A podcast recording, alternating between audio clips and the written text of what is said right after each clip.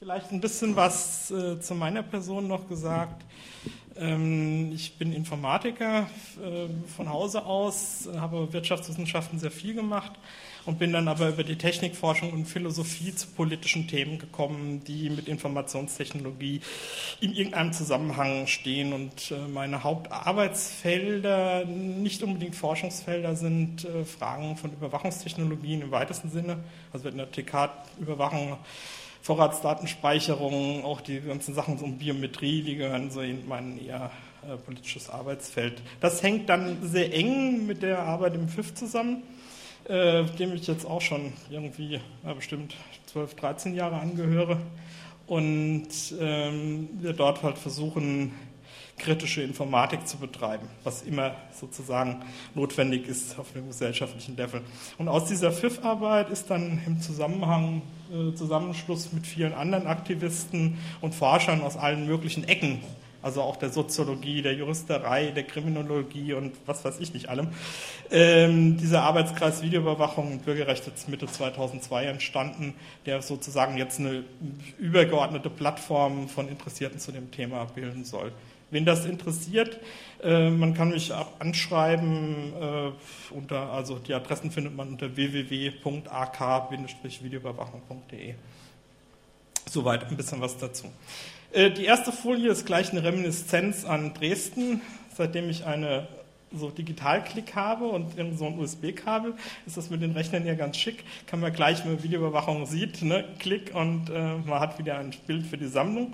Und das ist alles, was ich, äh, nicht alles, was ich gefunden habe im Bahnhof, aber meine kleine Auswahl. Links oben ist es etwas schattig in der Darstellung, leider auf dem Monitor jetzt. Ähm, eine Big Dome in so einem Durchgangstunnel unter den Gleisen, im Hintergrund noch die Polizei, die durchläuft unten eine Big Dome in der Haupthalle vom Bahnhof. Diese kleine Kamera, die Sie rechts oben sehen, die ist äh, sehr nett. Das ist in einem Geschäft, der, wenn man reinkommt, aber auf der Rückseite. Also man sieht sie beim Reinkommen nicht. Das Einzige, weshalb man merkt, dass da überhaupt irgendwo in diesem Geschäft eine Videokamera hängt, ist, weil oben auf dem Regal irgendwo so ein Monitor flackert, so schwarz-weiß. Und das, wenn man das sieht, dann merkt man, ups, da muss irgendwo eine Kamera sein. Und ich habe sie lange suchen müssen, aber ich habe sie gefunden. Und das ist eine von den etwas kleineren.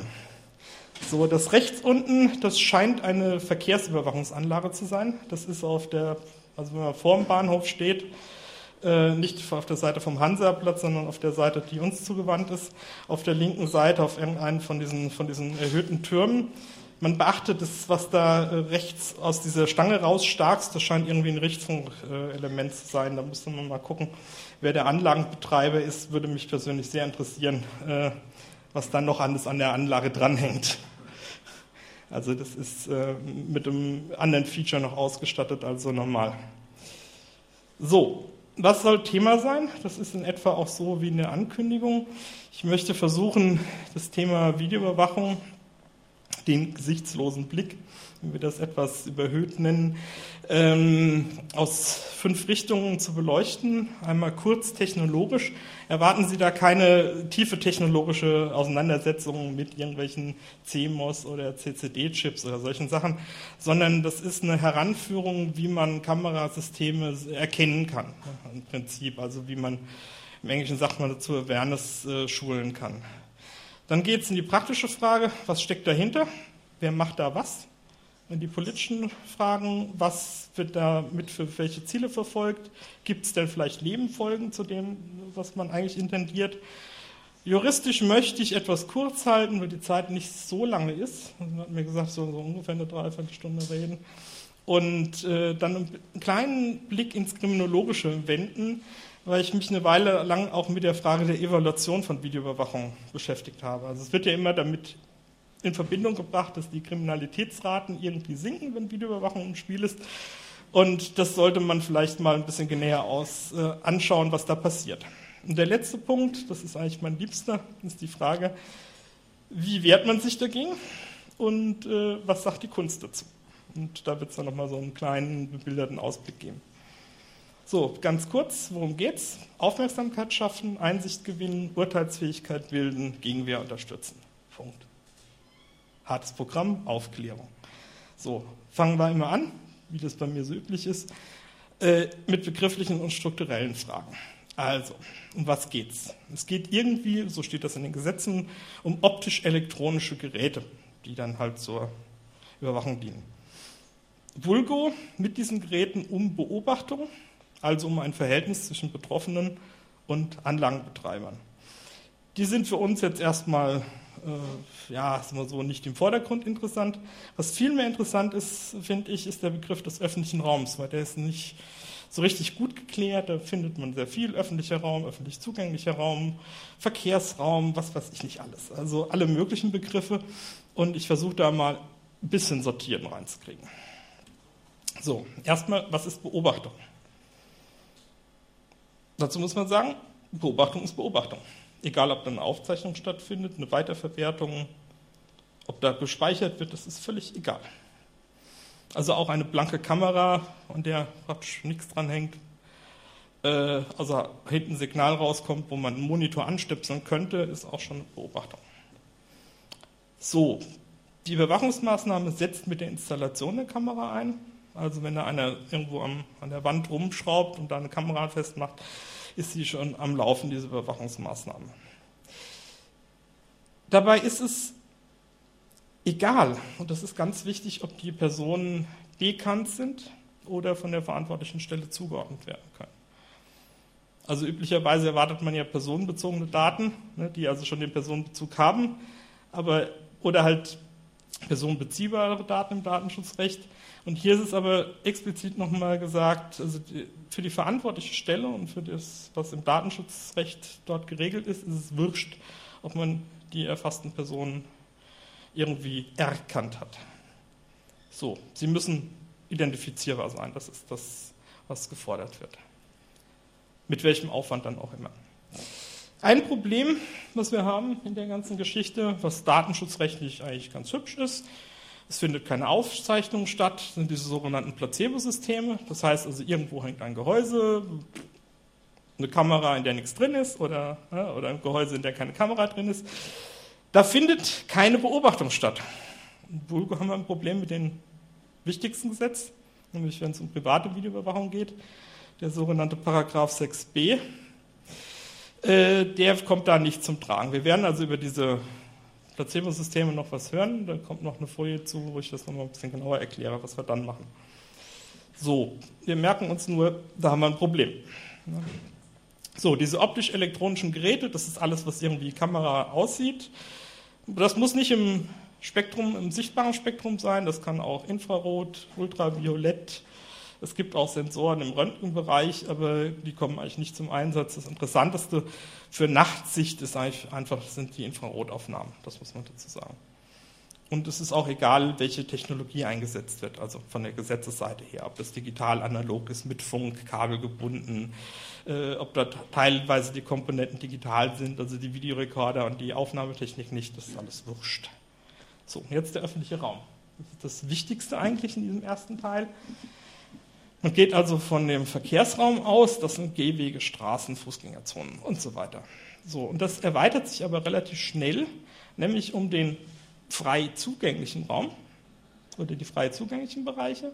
Das ist egal, ob das draußen oder drinnen ist. Also alles, wo man als unbestimmte Person, Anführungszeichen, rein kann, Bahnhofshallen, Warenhäuser, Cafés, Restaurants und, und, und. So, dazu gehören aber auch noch alle Bereiche, in die man mit allgemein erfüllbaren Voraussetzungen Zutritt erlangen kann. Also ich kaufe mir eine Eintrittskarte. Ja, das ist auch noch öffentlicher Raum. Und dann gibt es noch Gemeinschaftsflächen im Privatbesitz. Das kann sein, zum Beispiel ein Gehweg, der im Privatbesitz ist, aber öffentliche Widmung erhält. Das kann man eintragen lassen, das gehört der Öffentlichkeit vom Prinzip. Oder wenn man so große Wohnanlagen kennt, wo man zwischen den Wohnblocks über Wiese läuft oder so und da irgendwie Wege angelegt sind, das gehört da auch dazu. Also der öffentliche Raum ist ein bisschen vielfältiger, als man sich so vorstellt.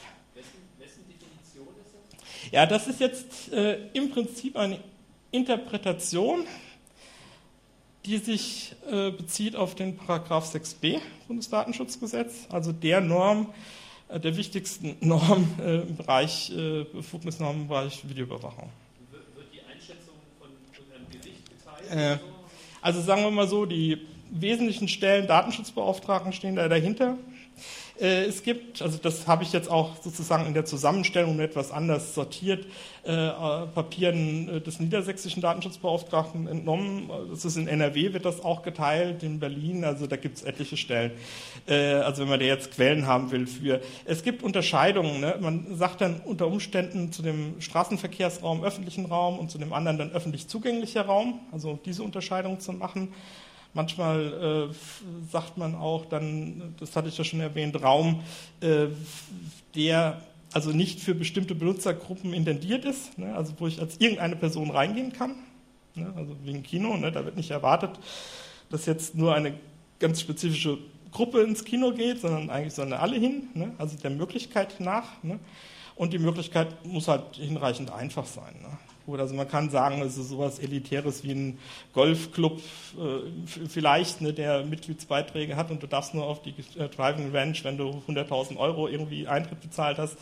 Äh, ja gut, da, kann, da das ist Straten. Ne? Ja. Mhm. Ja, aber das hat schon eine relativ breite Basis. Nur bei den Begriffen hapert es dann noch ein bisschen. Da gibt es dann noch Auseinandersetzungen. Aber ich glaube, dass sich das schon durchsetzen wird, äh, dass man eine weite Fassung von öffentlichem Raum äh, braucht. Gut, der Klassiker von Kameras, das finden Sie überall. Das sind solche auf Lafetten aufgebrachte Gehäuse, in denen Kameras versteckt sind. Die haben, wie man rechts unten sieht, manchmal auch so eine Kiste nebendran. Das ist meistens Indiz dafür, dass die dann beweglich sind, dass da also irgendwie ein Motor noch drin ist. Die gibt es dann auch in hübschen Ensembles, wie links unten, ne, so in alle Richtungen guckend. Äh, manchmal auch zwei übereinander, manchmal auch vier übereinander. Ist, also ich habe da etliche Fotos, nur so viel passen halt nicht auf Folien. So, das ist nur mal, dass man eine Anschauung davon hat. So, wenn man das Ganze jetzt aufklappt, ich weiß nicht, ob Sie das noch erkennen können bei der Projektion jetzt. Da stehe ich mal auf. Also so sieht das aufgeklappte Gehäuse dann aus. Dann ist also hier so ein kleiner Tray drin, auf dem so ein, im Prinzip eine kleine Lafette, auf der eine Kamera justiert werden kann. Hier vorne das Objektiv, ne, der Sensor sitzt dann hier in etwa drin. Dann gibt es hier oben einen Lüfter mit einem, oder, oder ein Heizelement, ne, damit die Kamera auch nicht beschlägt, also die Scheibe und das, das wohl warm ist, ne, der Sensor und das ganze Umgebung. Da gibt es dann halt solche Alarm-Switches, wenn wir das Gehäuse aufmacht, brüllt ne, irgendwo und dann muss es natürlich irgendwo noch Anschlüsse geben. Ne, also für das Ganze.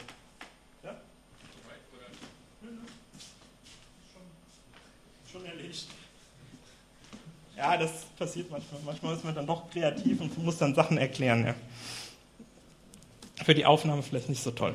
Gut. Äh, der zweite große Bereich sind die sogenannten Domkameras. In der Mitte Bahnhofsbereich, wie man das auch schon gesehen hat, äh, hier in Dresden auch. Solche großen Gehäuse kann man sich vorstellen wie die Kamera wird da drin aufgehängt und die kann dann halt schwenken. 360 Grad und 90 Grad nach oben und unten. Ne? Also vom Prinzip. Das stimmt nicht ganz. Die Einschränkungen sind ein bisschen enger, aber äh, man könnte das also so als Rundumbeobachtung nutzen. Problem, anhand des Gehäuses sieht man gar nichts. Die meisten sind irgendwie verblendet, verspiegelt, schwarz gefärbt oder sonst was. Das heißt, man weiß A nicht, ob eine Kamera drin ist, B nicht, wo die Kamera steht. Man weiß nicht, ob eine Kamera drin ist, die fest montiert ist. Das gibt es nämlich auch in diesen Gehäusen. Ähm, keine Ahnung. Ja, es gibt verschiedene Aufhängesysteme. Das obere ist zum Beispiel an die Wand zu hängen. Das eins unten drunter auf der linken Seite ist eins, was man in die Wand einbringt. Das sehen Sie zum Beispiel auf der rechten Seite, wie das dann aussieht. Ne? Also das ist jetzt unter so einem Vordach einfach aufgebracht. Taktischerweise wird das meistens in der Nähe von irgendwelchen Sensoren aufgebracht. Also wenn da ein Feueralarm ist, dann findet man manchmal in der Nähe auch solche Dinge. Äh, oder bei Lampen, das ist einfach halt Verschleierungstaktik. Und auf die Entfernung, was man rechts unten sieht, sieht man fast nichts mehr. Also wenn man es nicht weiß. Und dann gibt es noch eine ganze Menge mehr. Türspione, Domes ohne Dom, Placebos, Ganz erstaunlich, also man macht damit auch Tonaufnahmen mit diesen Kameras, ne, das geht also auch, da sind also Mikrofone unter Umständen drin. Die Infrarotkameras sehen ein bisschen anders aus. Manchmal sind die Sensoren, also diese, diese, äh, das kurze Infrarotlicht abgeben, dann unter der Kamera aufgehängt, das gibt es auch. Also, und die Farbkameras gibt es bis, also Lichtstärken 0,01 Lux, also das ist schon ziemlich duster. So, Ratespiel. Was meinen Sie, welche der Kameras auf der rechten Seite sind Fakes und welche nicht?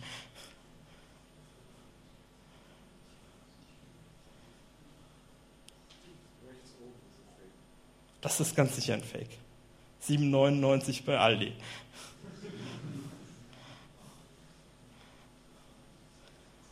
Funktioniert relativ einfach. Das hat so ein rotes Blinklicht und so einen Bewegungssensor. Das heißt, die fährt dann auch mal hin und her und quietscht ein bisschen. Also ist ein tolles Gerät. Ich habe auch eine dabei. also wer, wer Batterien will, hat, da können wir auch ein bisschen spielen gehen. Also, das ist, hm? Ist auch, ja. Was würde man da sagen? 39, 95? Äh, sieht aber schon ziemlich echt aus eigentlich. Also. Weitere Rätselraten? Sind alles Fakes. Wir kürzen das einfach mal ab. also das ist frisch aus den Katalogen äh, gestern Nacht nochmal zusammengesammelt. Die gibt es also auch in richtig teuren Gehäusen, wo einfach halt nichts drin ist. Ne? So, wir hatten das schon angekündigt, äh, das Frage, die, auch die sind natürlich wirksam in dem Sinne, äh, dass wir propagieren, äh, da finden doch irgendwie Verhaltensänderungen statt. Ne? Wenn man das sieht, fühlt sich ja überwacht. Ne? So ist nichts drin. Jetzt haben wir ein Problem. Es ist wirksam, es findet keine Beobachtung statt, aber es findet ein Eingriff in Persönlichkeitsrechte statt. Und dann haben wir Riesenglück, dass es das, Bundes, äh, das BGB, das Bürgerliche Gesetzbuch gibt. Und da gibt es so Schadensersatzparagraphen, Beseitigungs- und Unterlassungsanspruchparagraphen. Wenn es ganz hart auf hart kommt, kann man auch auf Schmerzensgeld mal versuchen. Das haben wir noch nicht gehabt, aber man hat zivilrechtliche Ansprüche sozusagen bezogen auf die Verletzung der Persönlichkeitsrechte. Trotzdem, die muss man dann halt generieren, aber im Prinzip gibt es also auch da Möglichkeiten, sich gegen zu wehren. So, jetzt der Typ da links, der schon mal vorkam, das ist Kurti. Der wird beobachtet. Das Zeichen ist also das Dienstzeichen dafür und irgendwo am anderen Ende gibt es so eine Beobachtungszentrale. Irgendein Betreiber, der irgendwo hinguckt oder auch nicht guckt. So, und jetzt stellt sich natürlich für Kurti die Frage, was steckt dahinter? Ne? Also wir wollen das durchschauen.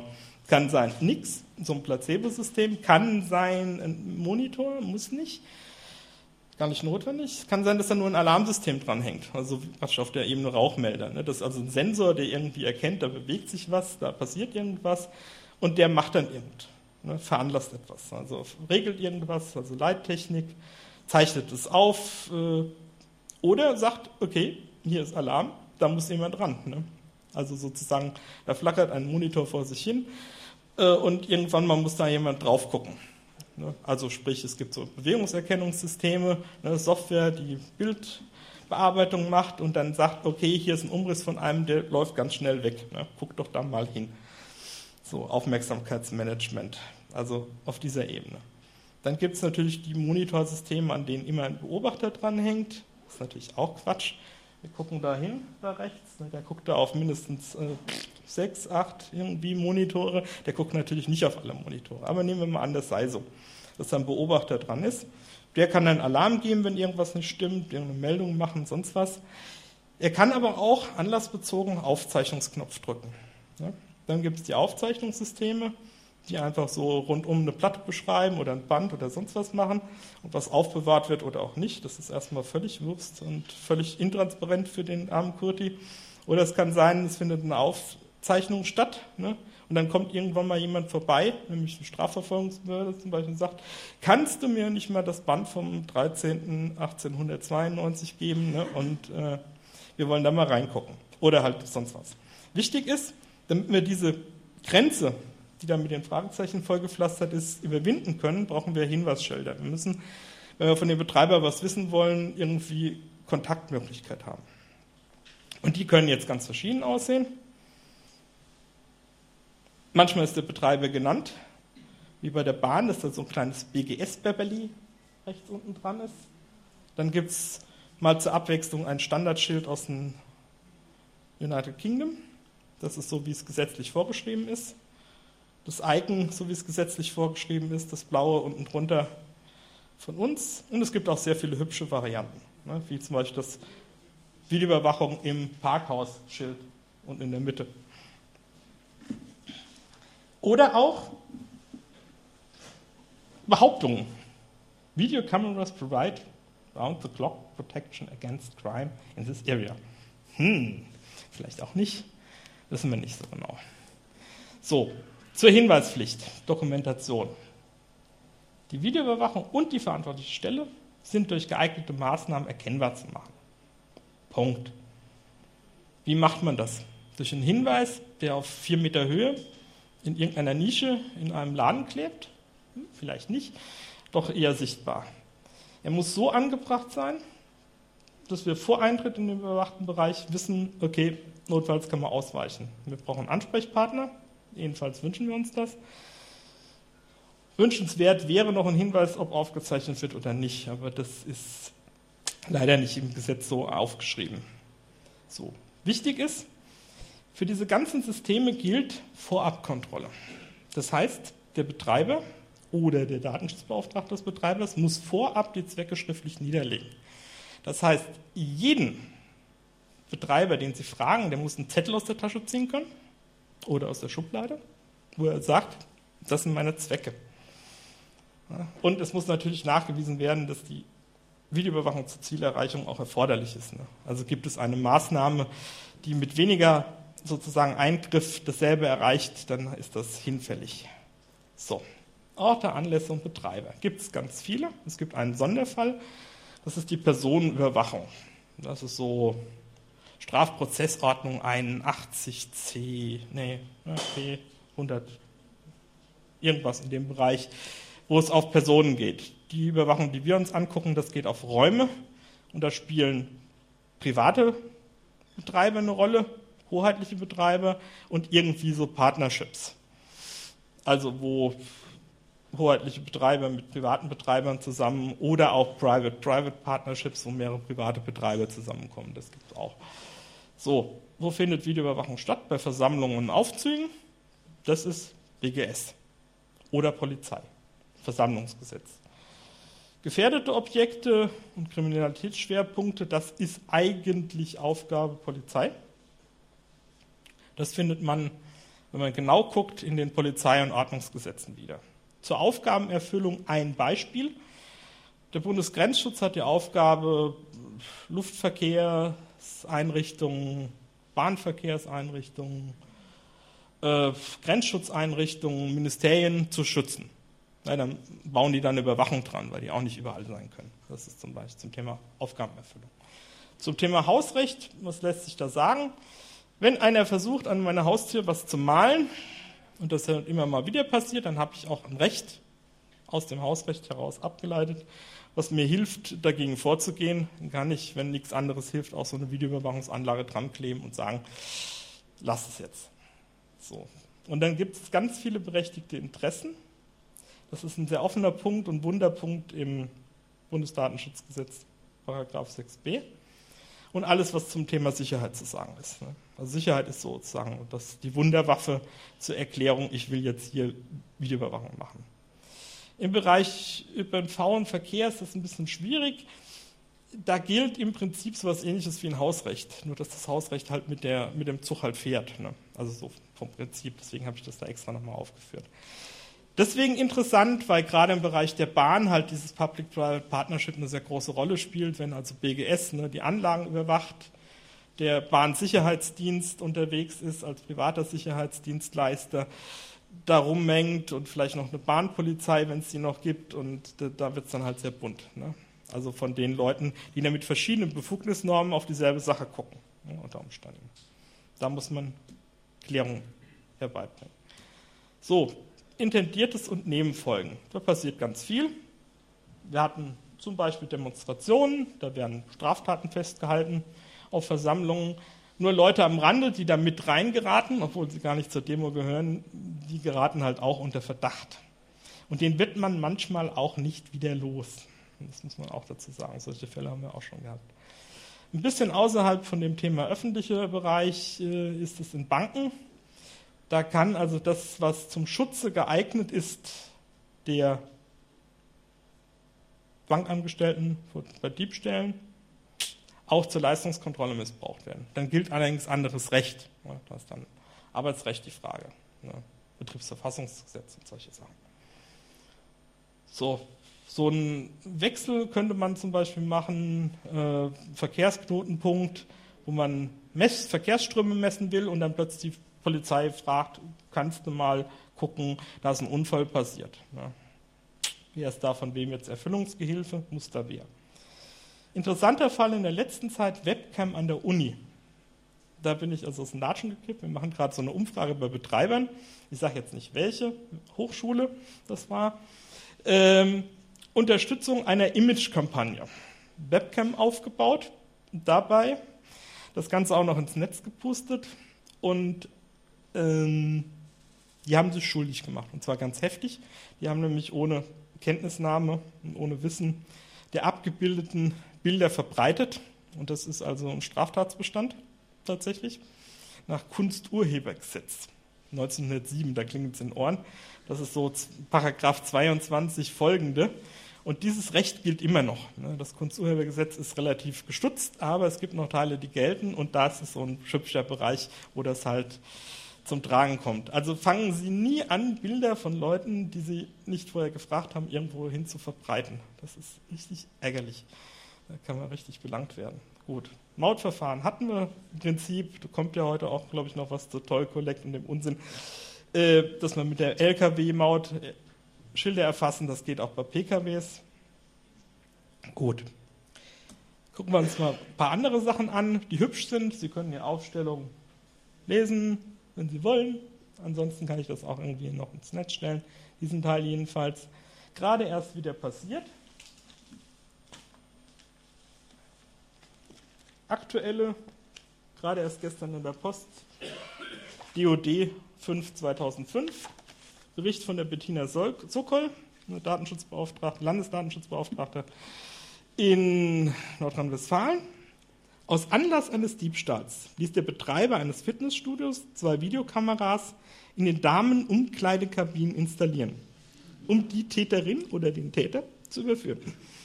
Die im Rahmen der Videoüberwachung gewonnenen Bilder, muss mich da auch mal sehr anhalten, wurden auf der Festplatte eines PCs aufgezeichnet. Punkt. Dass die von der Überwachung Betroffenen auch nackt der Beobachtung preisgegeben waren, hielt der Verantwortliche für nicht weiter problematisch. Punkt. Er verwies darauf, dass die Aufzeichnungen nur durch zwei weibliche Angestellte nach doppelter PIN-Eingabe gesichtet werden könnten. Punkt. Hinweisschilder, die auf den Umstand der Beobachtung aufmerksam gemacht hätten, fehlten in der Umkleidekabine. Punkt. Gestrichen. Ja? Also Rechtsgrundlage nicht erfüllt. Äh, das kann aber auch halt sozusagen im Übergriff passieren, wenn man sagt, okay, ich will da ordentlich und sauber haben. Das Problem ist nur, wenn halt die Videoüberwachung halt in den Intimbereich, also sozusagen in die Toilette reinragt, dann ist da halt wenig Spaß mit. Können sich da weiteres vorstellen? Die üble Variante Personenschutzmaßnahme, ne, also auf dem anderen Feld, was macht man, wenn man die, Anlage, also die Anlage wieder abbauen muss? Ne? So geschehen halt in den 80er Jahren, in den 70ern war es. Da hat es dann mal kurz einen Generalkürzer gemacht. Ja. So, damit man glaubt, dass das in den Toiletten auch tatsächlich passiert. Also, Berlin Ostbahnhof ist noch nicht die schlimme Variante. Da guckt die Videokameras, die sind relativ klein, auf das Drehkreuz. So, jetzt habe ich dieselbe Anlage, selber Hersteller, selber Betreiber von Klo, in Bremen besichtigt. Leider keine Kamera dabei gehabt, aber Sie können es mir wirklich glauben. Da guckten die Videokameras nicht nach rechts, also nicht in diese Richtung, sondern in die andere Richtung, ins Klo rein. Da will man also keine Videoüberwachung haben. So, jetzt der Spruch des Tages. Sehr geehrte Gäste, Aufgrund unzähliger Beschädigungen in der Vergangenheit wird diese Anlage videoüberwacht. Diese Anlage ist ein Klo. Bei Beschädigungen durch unsachgemäße Benutzung oder Vandalismus erstatten wir Anzeige. So, und jetzt sehen Sie, eher nicht. Naja, das ist leider Gottes, man weiß es nicht immer vorher mit den Beamern. Hier oben ist so ein kleiner dunkler Fleck. Das ist eine Domkamera. Das ist äh, bitter, weil genau diese Domkamera guckt also so weit in, äh, also in den Raum rein, wo die Pissoirs sind, dass man also da wirklich sieht, was los ist. Also der Betreiber kriegt demnächst eins auf die Mütze. So, Geschichte und Verbreitung will ich Sie nicht mit lange langweilen. Das geht ganz schnell. Begonnen hat der Unsinn 1958 ungefähr mit dem Überwachung von Verkehrsschwerpunkten. Das Ganze gibt es auch von der Luft aus, nämlich auf Hubschraubern zum Einsatz. Man muss damit rechnen, also in den 60er Jahren waren Videokameras noch sehr groß und sehr schwer. Jupp. Gut. Die Münchner Polizei war die erste, die eine mobile Anlage hatte, 64. In den 70er Jahren zum Beispiel RAF als Lieblingsthema. Grenzschutzbereich, das war so 80er Jahre, wo Videoüberwachung im Einsatz war. Und 1996 war die Stadt Leipzig das erste Mal dran mit einem Modellversuch hoheitlicher Videoüberwachung von Kriminalitätsschwerpunkten. So, Quellen sind beigegeben. Weiter. Hoheitliche Videoüberwachung haben wir heute in fast allen Bundesländern, in Modellversuchen zumeist, außer in Leipzig, da ist der Modellversuch schon aus, ausgelaufen. Da geht es real zu. In Berlin noch nicht. Man ist gerade wieder am Diskutieren. Rheinland-Pfalz und Saarland weiß ich noch nicht. Und in Sachsen-Anhalt habe ich auch noch nichts gehört. In Hamburg ist man gerade wieder am Diskutieren. Ansonsten wird fleißig erprobt. Private Videoüberwachung gibt es in allen Städten. Ich habe noch keine getroffen, in der es nicht gab. Es muss wahrscheinlich nur hinreichend klein sein. Also so dann vielleicht nicht. Tendenz weiter steigend. Da mache ich gar keine Deutschlandkarte mehr, weil die wäre dann nur rot.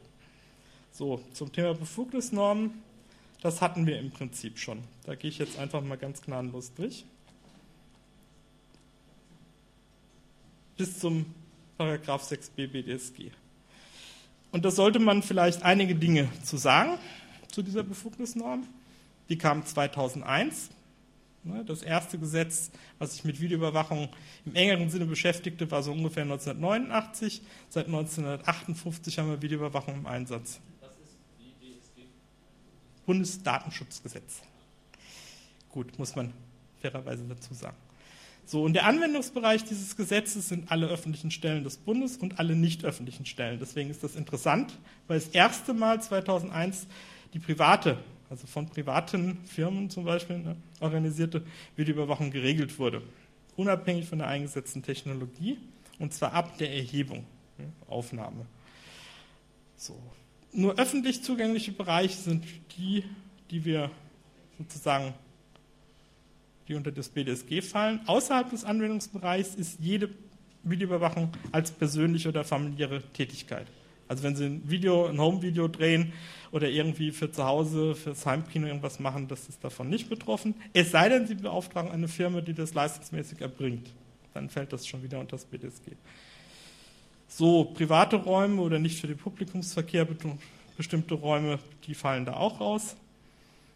Und bei den Arbeitnehmern, da gelten dann nochmal besonders, besondere Rechte. Gut, so sieht der Paragraph aus. Wir brauchen eigentlich nur die ersten drei Punkte zur Aufgabenerfüllung öffentlicher Stellen, zur Wahrnehmung des Hausrechts und jetzt kommt es zur Wahrnehmung berechtigter Interessen für konkret festgelegte Zwecke. Ja? Und dann muss man natürlich sagen, immer nur dann, wenn es keine Anhaltspunkte gibt, dass schutzwürdige Interessen von Betroffenen überwiegen. So. Kleine Abwägungsgeschichte, schutzwürdiges Interesse. Kann man ganz kurz erklären. Bank, Vorraum, videoüberwacht, Schutz der Angestellten, da tritt das Recht des Einzelnen zurück. Kneipe, ne, geschützte Kommunikation, auch wenn sie im öffentlichen Bereich stattfindet, da tritt sozusagen das Recht des Kneipeninhabers zurück. Nur so, um das ein bisschen zu unterscheiden. Kann man alles nachlesen, ist kein Problem, findet man im Netz an diversen Stellen. 6b. Äh, Bäcker, private Firma. Ja, da muss er halt sagen, warum er das tut. Und dann wird er wahrscheinlich sagen, bei mir wurde randaliert, gestohlen. Hm, weiß nicht. Wie ist die Gefährdungslage? Ne, muss man dann überlegen. Ne? Also wenn die räumlichen Gegebenheiten so ist, dass dann halt äh, jeder sich beim Brot bedienen kann, dann sollte man vielleicht erstmal überlegen, ob man das abstellt. Ne? Also immer gucken, Maßnahmen zu finden, die das halt vermeiden helfen. Ne? Und wenn halt gar nichts mehr geht, dann muss halt Videoüberwachung her. Ja gut, das kann irgendwann mal auch berechtigtes Interesse sein. Was passiert zum Beispiel, man hat so eine irgendwie Kiosk, ne, so ein ähnliches Szenario, Horden betrunkener Männer, Feierabend. Hm, da könnte das was anderes sein, wenn die regelmäßig randalieren. Ne?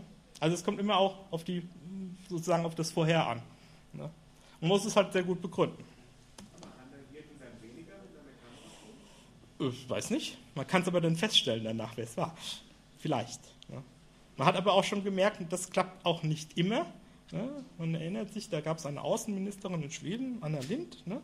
Da war auch ein Pressefoto, ne? der war's. Ne? Das ging rund. Und man hat dann auch jemanden gefunden, nur der war es nicht. Hm. Nicht sehr geschickt. Ne? Also man muss sich da auch nicht unbedingt darauf verlassen können. Ne? Manchmal sind die Bilder ja auch unscharf. Ne? So, zum Thema Evaluation, auch nur ganz kurz. Da kribbelt es mir an allen Stellen. Das muss ich einfach sagen. Es geht um die Frage, bringt es was? Gesucht sind also Nachweise der Effizienz der Maßnahme Videoüberwachung bei der Bekämpfung von Kriminalität. Das will man haben. So, was passiert de facto ist, dass wir polizeiliche Ergebnisse, ne, Reduktion von Kriminalität, in den politischen Entscheidungsprozess reinimpfen. So, ne? Das ist natürlich sozusagen ein hübscher Zyklus, ne, der da passiert. Und jetzt kommt noch der Oberhammer, dass man sagt, okay, die ständige Innenministerkonferenz hat gesagt, Videoüberwachung ist immer gut. Ne? Positiver Beschluss sieht in dem offenen Einsatz, immerhin, von Videoüberwachung ein geeignetes Mittel der Gefahrenabwehr und Strafverfolgung. Das gilt natürlich nicht überall. Ja, das ist Quatsch.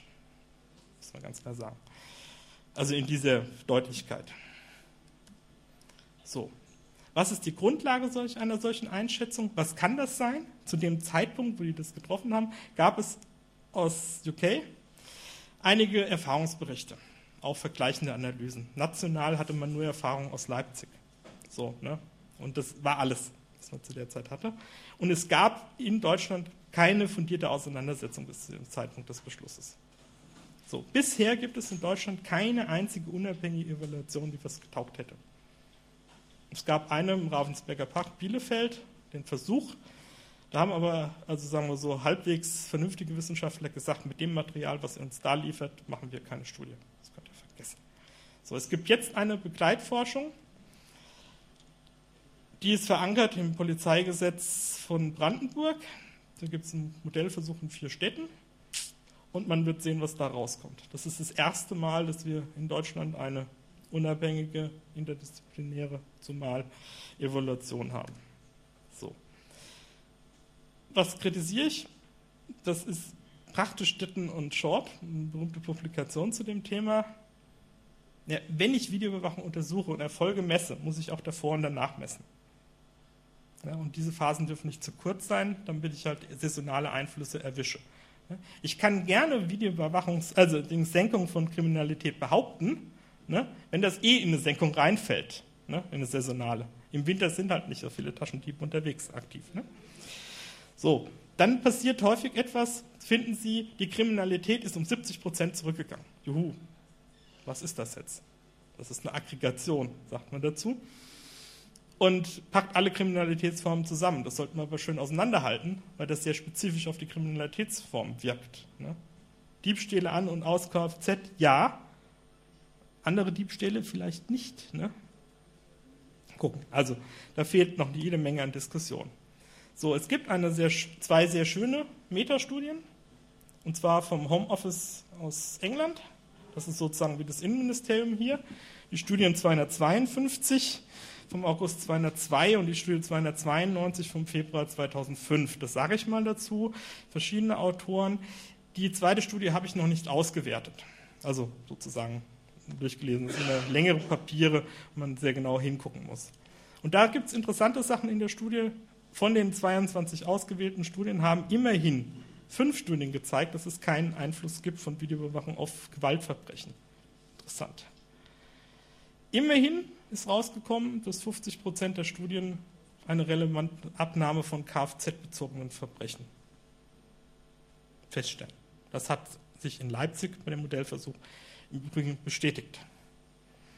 In Halle sind die Zahlen gestiegen. Hm? In Halle sind gleichzeitig die Zahlen gestiegen. Ja, das kommt auch vor. Das wäre dann zum Beispiel im Nahverkehr. In dieser Studie war es so, da gab es dann halt vier Studien, die das betrachtet haben. Bei zwei ist es gesunken, bei einer ist geblieben, bei einer ist gestiegen. Ja, was mache ich denn da? Ne? Da weiß ich wenig. So, also, Zwischenbilanz sagt, es gibt Bedingungen an erfolgreiche Videoüberwachung. Ich glaube sehr daran, mit meinem Kollegen Leon Hempel haben wir eine größere Studie dazu gemacht, dass die beobachteten Räume übersichtlich und gut abgegrenzt sein müssen und dass die sozialen Handlungsschemata hinreichend einfach sein müssen. Alles andere taugt wenig. Ja, zum Beispiel Parkplatz und die Leute, die zum Auto gehen mit dem Schlüssel in der Hand und eine Tür aufmachen. Ja? Fußgängerzone wenig geeignet. Ja? Also wenn das sozusagen sehr sozial durchmischt ist. Ne? Also in der Tendenz.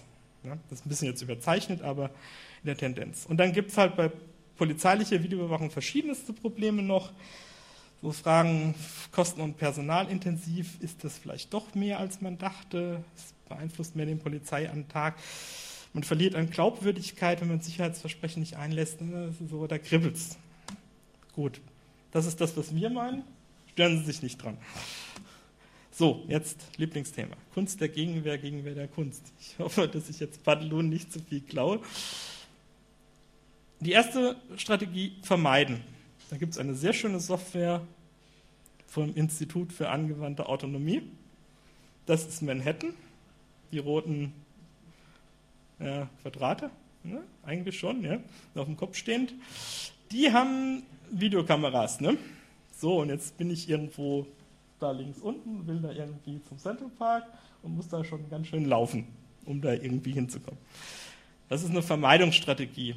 Die ist natürlich sehr hübsch, wenn man so eine Software hat und irgendjemanden, der vorher die ganzen Videokameras kartiert hat. Also da brauchst du noch Leute drumherum. Andere Vermeidungsstrategie, vermummen. Hm. Da gibt es so eine schöne CCC-Tüte.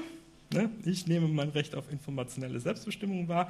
Funktionierte prächtig, bei mir nicht, mein Kopf war zu groß. Ernsthaft. Also ich habe sie auch versucht quer aufzusetzen, das hat auch nichts genutzt. Aber bei meiner Kollegin aus Wien, das ist bei der französischen Botschaft, hat das super geklappt. Man sollte mit der Tüte vielleicht nicht in eine Bank gehen. Das kommt ungut, aber auch nicht auf eine Demo. Na, da gibt es so einen Paragraphen im Versammlungsgesetz, der da sagt, gehe nicht vermummt auf eine Demo und gehe auch nicht auf den Weg dahin vermummt zu dieser Demo. Ah, dass man vermummt zu einer Demo geht. Das Problem ist, wenn man auf der Weg in der Stadt irgendwo unterwegs ist und man weiß nicht, dass da auf der Nähe ein Umzug ist, ne, also sozusagen so eine Demo unterwegs, kann es halt auch einen trotzdem erwischen. Aber es hat also schon dieses Foto in Wien, das muss man ehrlich sagen, hat schon also Begeisterungsstürme hervorgerufen. Es kam nämlich gerade eine Schulklasse irgendwie des Wegs ne, und die haben nur geguckt. Also es war sehr witzig. Und ein Polizeiwagen stand auch in der Nähe. Aber den konnten wir jetzt nicht nur aufs Wind bannen, so rum. Informieren kann man, das machen die Datenschützer, das machen ganz viele Initiativen. Föbot halt ist da sehr aktiv, CCC, ne, also die üblichen Verdächtigen, das geht auch international ganz gut. Es gibt bestimmte Schwerpunkte in Zeitschriften, Verbundprojekte, ganz viele Tagungen mittlerweile. Also Workshops eher, und das ist also ein, da bildet sich gerade eine Community, ne, unter anderem halt in, im deutschsprachigen Bereich auch um diesen Arbeitskreis Videoüberwachung und Bürgerrechte. So. Ja, also kann ich zeigen, äh, habe ich selber Aufklärungsbeitrag drin über Videoüberwachung und Evaluation mit Leon Hempel. Also auch in Feindesland funktioniert das. Also das ist eine Weiterbildungszeitschrift für Polizisten. Also ganz blöd sind die auch nicht. So, dann kann man Campspotting betreiben, das ist so links oben, was dann halt für das Kartieren gebraucht wird. Ne, man kann natürlich seine Studenten mitnehmen auf Lehrveranstaltungen. Ne, oder so wie es die Surveillance Camera Players machen, rechts unten. Äh, die zeigen dann halt auf Kameras und damit es den Leuten hinter der Kamera nicht so langweilig wird, machen sie dann kleine Aufführungen. So, ja, können wir, es funktioniert ganz gut. Ziel vieler Aktivitäten ist das Kartieren, das macht uns sehr viel Arbeit. Stück aus der Innenstadtkarte von Berlin, rechts der Potsdamer Platz. Sehr schönes Projekt, äh, von der Leipziger Kamera. Das ist wirklich toll. Ne? Also mit verschiedenfarbigen Bereichen, ob das jetzt nun polizeilich ist oder von der Uni oder von sonst was. Den ganzen Stadtplan gepflastert, gezählt haben sie 673 Kameras. Hui, das in Leipzig. In Berlin sind es etwa 100 nur am Bahnhof Friedrichstraße. So, man kann damit auch spielerisch Erfahrung sammeln. Das würde ich jedem empfehlen, der irgendwie einen PC oder Mac hat. Auf Linux gibt es das leider noch nicht. Vigilance ist so ein Spiel, da hat man so ein Überwachungsszenario, 16 Felder und muss halt so böse Sachen halt ne, anzeigen. Mit, der Maus drauf, so jetzt kriege ich aber Pluspunkte. Mist, das war's aber nicht. Ne? ne also man kann sich da auch vertun und sammelt dann halt Plus- oder Minuspunkte in die Kontrollgesellschaft oder halt ins totale Desaster. So, was man machen kann, sehr gerne gesehen auf Demos, markieren mit dem Warchalk-Set von Philbut zum Beispiel, Aufkleberpappen, demonstrieren und wer es noch lauter mag, ja, das kann man auch machen. Ne? Man kann auch Plakate pappen. Ne? Das war zum Beispiel auch Leipzig zur Einführung. Oder halt kontaktieren das ist also, was die Surveillance Camera Players gemacht haben. Oder in einer etwas alter, älteren Aufnahme Steve Mann, mit dem ich gucke zurück. Der hat also sozusagen Kameras in der Brille, mit denen er dann auch zum Teil Live-Bilder ins Netz überträgt. Der technische Fortschritt macht da auch nicht halt. Also die iTap-Kamera, die man dann links unten sieht, also links in der Mitte sieht, die ist dann auch schon erheblich kleiner. So was ist was die Größe der Anlage so angeht, die man damit sich rumschleppen muss. Und die haben jetzt ein sehr schönes Projekt gemacht, Steve Mann Surveillance hieß das. Die haben einfach zurückbeobachtet und haben auf Teufel komm raus Kontakt gesucht. Und wer zu uns Kontakt sucht, Betreiberumfrage. Und das sind unsere Forderungen. Okay, machen wir Schluss.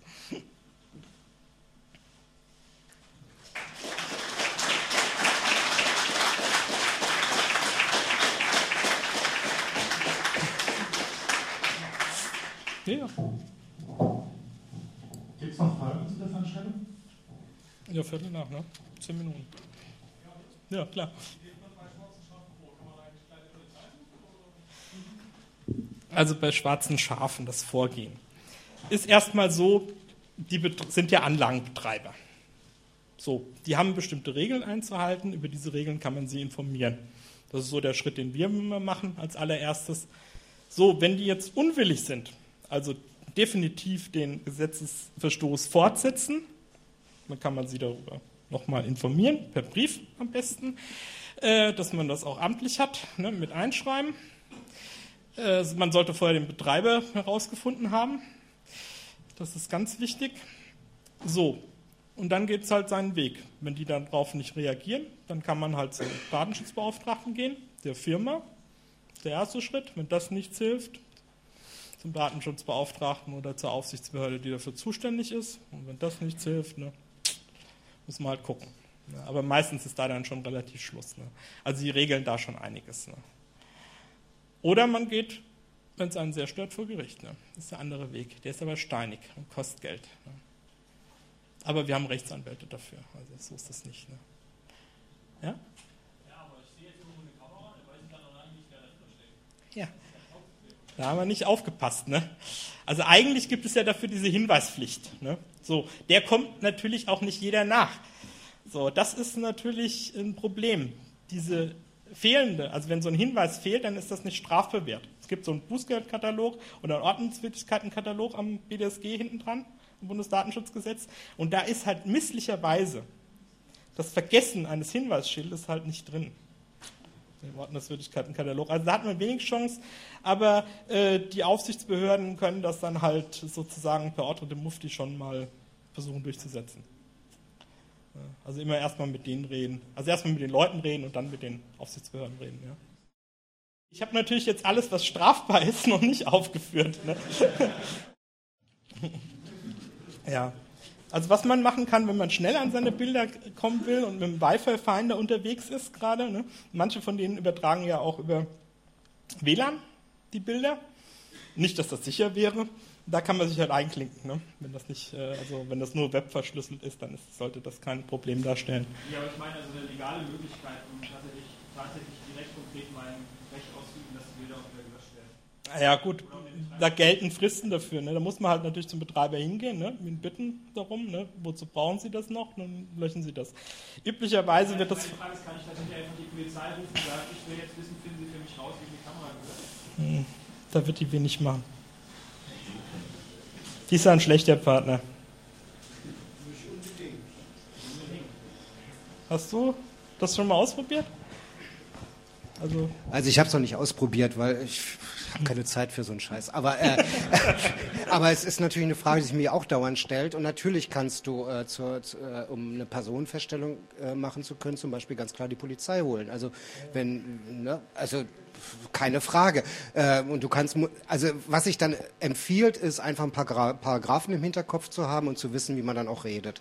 Nicht? Also zu sagen, so es ist jetzt halt einfach klar darstellbar, dass Sie jetzt eine Personenfeststellung für mich machen und mir die Daten dann eben entsprechend übergeben nach Paragraph Strafgesetzbuch sowieso oder was halt immer gerade ist. Das sollte man einmal auswendig gelernt haben, vielleicht noch ein paar Paragraphen nebendran, damit, wenn es ein bisschen an die Seite geht, man noch ein bisschen nachholen kann und dann denken zwar die Bullen von einem, man sei so ein Rechtsanwaltssöhnchen, aber es kann ja in einem Moment auch egal sein. Es beeindruckt aber in der Regel ungemein. Ja. Ja. Also ich meine, ansonsten bei so Datenschutzverstößen gibt es ja schon eine ganze Reihe von Musterbriefen. Wäre vielleicht mal ein Anlass, dass man vielleicht für so eine Situation auch mal sowas ähnliches wie einen Musterbrief macht, so zum Ankreuzen. Ne? ich werfe jetzt die Paragraphen in den Ring. Ne? Also muss immer auch gucken, in welchem Setting die das machen. Wenn man also eine Vorahnung hat, dass das zum Beispiel übertragen wird ne? oder dass da Dritte eingeschaltet werden, meistens hängen da ja nochmal private Sicherheitsdienste dran. Die sind dann im Übrigen auch die verantwortliche Stelle, an die man sich wenden muss. Äh, die haben dann sozusagen handeln dann wie im eigenen Auftrag, obwohl es eigentlich Auftragsdatenverarbeitung ist. Da gibt es also auch nochmal so Feinheiten. Da kann man unter Umständen auch nochmal ein bisschen mehr kriegen, weil wenn die nämlich unsauber handeln, sind die nämlich weg vom Fenster. Ne? Also sprich, wenn die zum Beispiel keinen Datenschutzbeauftragten haben oder sowas. Ne? Ja. Gegen Fake-Kameras. Ja, das hatte ich versucht darzustellen. Das ist ganz schwierig. Ne? Sie fallen nicht unter, das, äh, also unter den 6b BDSG, jedenfalls nicht richtig. Äh, es gibt aber halt die Möglichkeit, mit den Persönlichkeitsrechten zu argumentieren, wie dem informationellen Selbstbestimmungsrecht, ne, obwohl man das eigentlich nicht in Anschlag bringen kann, so ganz direkt, ne, weil es ja keine Beobachtung darstellt. Aber man fühlt sich sozusagen eingeschränkt und kann dann mit der Einschränkung der Persönlichkeitsrechte wieder so argumentieren, wie man sozusagen das BDSG hätte und dann das BGB mit den ganzen, äh, mit dem Rattenschwanz an Gesetzen da 824, 847 und 1004 halt in Anschlag bringen. Ne? Und das ist auch gerichtsfest. Ne? Also das kann man auch durchfechten. Ne? Das geht. Also, das ist ja genau der Punkt, auf den ich hinaus wollte. Ja. Ja. Noch, äh, er hatte eben so den verständlichen Wunsch, seinen Frust ziemlich schnell loszuwerden. Ja.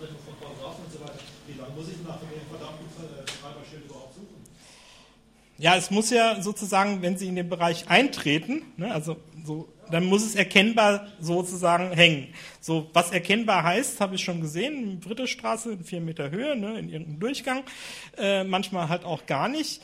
Äh, man kann aber sozusagen aufgrund der räumlichen Verhältnisse, ja, sagen wir so, gute Vermutungen anstellen. Ne?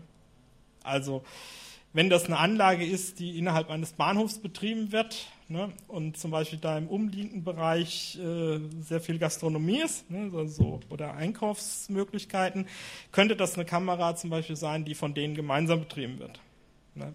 Könnte sein, ne? da muss man mal so Leute vor Ort fragen. Ne? Ähm, oder man geht halt zur lokalen Überwachungszentrale. Leider gibt es ja nicht eine Meldepflicht, sozusagen, dass die also sozusagen verzeichnet sind, dass man ein Register hätte, wo man nachgucken kann, wer der Betreiber ist. Wir plädieren sehr dafür. Das Problem ist nur, dass da natürlich ein ganzer Rattenschwanz von Arbeit an die Aufsichtsbehörden dann äh, überbalbiert wird, ne? dieses Register dann zu führen. Ne?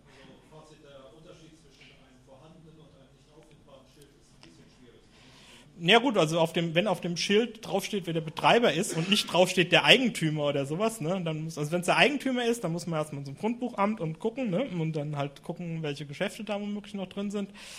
äh, also welche Mieter ne, mit irgendwelchen Geschäften, das findet man raus. Aber wenn halt gar kein Schild ist, muss man erstmal die sozusagen Örtlichkeit abklappern. Also wer könnte da zuständig sein? Ne?